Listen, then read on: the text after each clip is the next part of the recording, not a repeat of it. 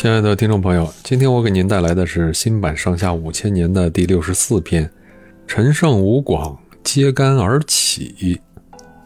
赵高、秦二世准备安葬秦始皇，从各地征调了几十万的囚犯、奴隶和民夫，修筑秦始皇在世时已在骊山下开辟的坟地，把铜融化了灌下去，浇成地基，上面修盖石室、墓道和墓穴。又挖出大江大河的样子，灌上水银，还有别的花样啊，说也说不完。大坟里啊，埋着无数的珍珠、玉石、黄金，还有不少宫女。为了防盗坟，墓穴里还安了好些杀人机关。完工后，把所有做坟的工匠哎，全都封死在了墓道里。二世胡亥葬了他的父亲以后，怕篡夺皇位的事儿泄露啊。就屠杀了全部十多个哥哥、十来个公主，杀光难对付的大臣，下令建造秦始皇在世时就开始造的阿房宫。那时中原的人口啊不过两千万，被征发去造大坟、修阿房宫、筑长城、守岭南的，差不多啊就有二百万人。北方的地区很大，除了驻扎军队，还得押送大批贫苦农民去防守。公元前二百零九年，阳城的地方官派了两名军官，押着强征来的九百名平民壮丁，动身到了渔阳去。有一个叫陈胜，一个叫吴广的贫苦农民也在里头。陈胜年轻的时候就和别的雇农一块儿给地主耕地。一天，大伙儿在地头上休息，陈胜就对大家说：“咱们将来要是富贵了，大伙儿可别忘了老朋友。”大伙儿笑着说：“你给人家扛活耕地，哪儿来的富贵啊？”陈胜说：“哎，你们怎么知道有志向的人呢？”现在军官督促这一批壮丁往北赶路，他们到了大泽乡，正赶上大雨，没法走，但误了日期就得杀头。陈胜便偷偷地跟吴广说。这儿离渔阳还有几千里地，就算雨马上就停，怎么也赶不上日期了。这不是白白的去送死吗？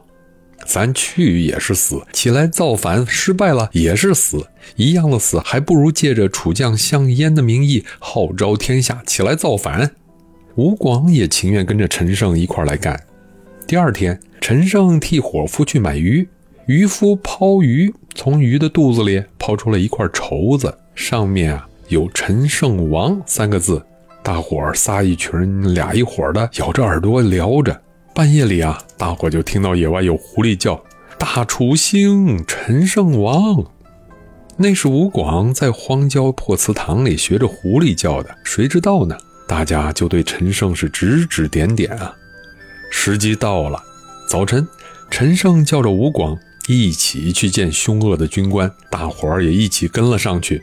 两个人进了营帐，对军官说：“天下雨误了期，就要杀头，还是让我们回去种地吧。”那两个军官一个拔出宝剑就向吴广砍去。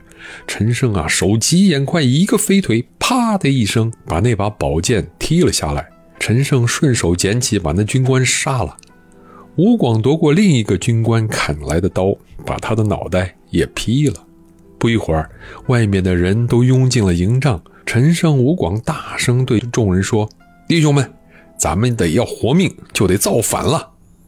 大伙儿大声喊叫：“咱们杀出去！”陈胜叫弟兄们做了一面大旗，旗上写着一个斗大的“楚”字。大伙儿对天起誓，同心协力，替楚将项燕报仇。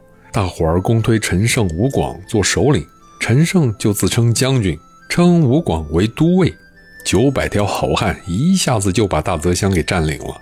大泽乡的农民一听到陈胜、吴广出来反抗秦朝，都拿出粮食来慰劳他们。青年子弟纷纷拿着锄头、铁耙、扁担什么的，到陈胜、吴广的营里来投军。人多了，一下子要这么多的刀枪哪儿来呢？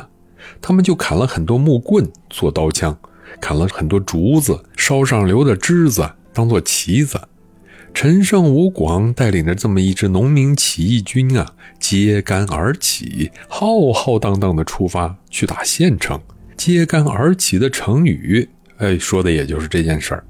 起义军打下了陈县，陈胜召集陈县的父老共同商议大事。陈县的父老啊，一见陈胜的军队不抢东西，还不伤害老百姓，个个喜欢。他们说：“将军替天下百姓报仇，征伐暴虐的秦二世，我们请将军做楚王。”于是啊，陈胜就称了王，国号张楚。陈胜派吴广带领一部分人马去打荥阳，派周文带领另一部分人马往西去打京城咸阳。又派了几路人马去接应各地的起义军，陈胜派到各地去的军队都得到了当地农民的拥护。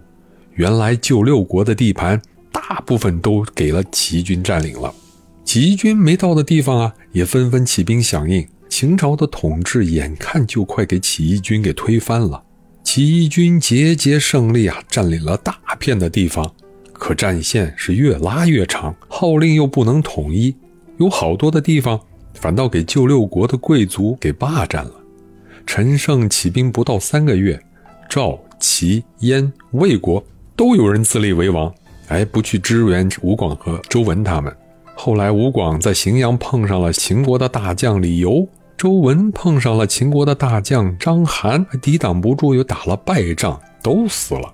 最后啊。这位首先起义为天下百姓除害的张楚王陈胜也给叛徒杀害了。陈胜、吴广虽然死了，由他们点起来的反抗秦朝残暴统治的那把火却越烧越旺。尤其是在会稽，在沛县出了不少的英雄好汉。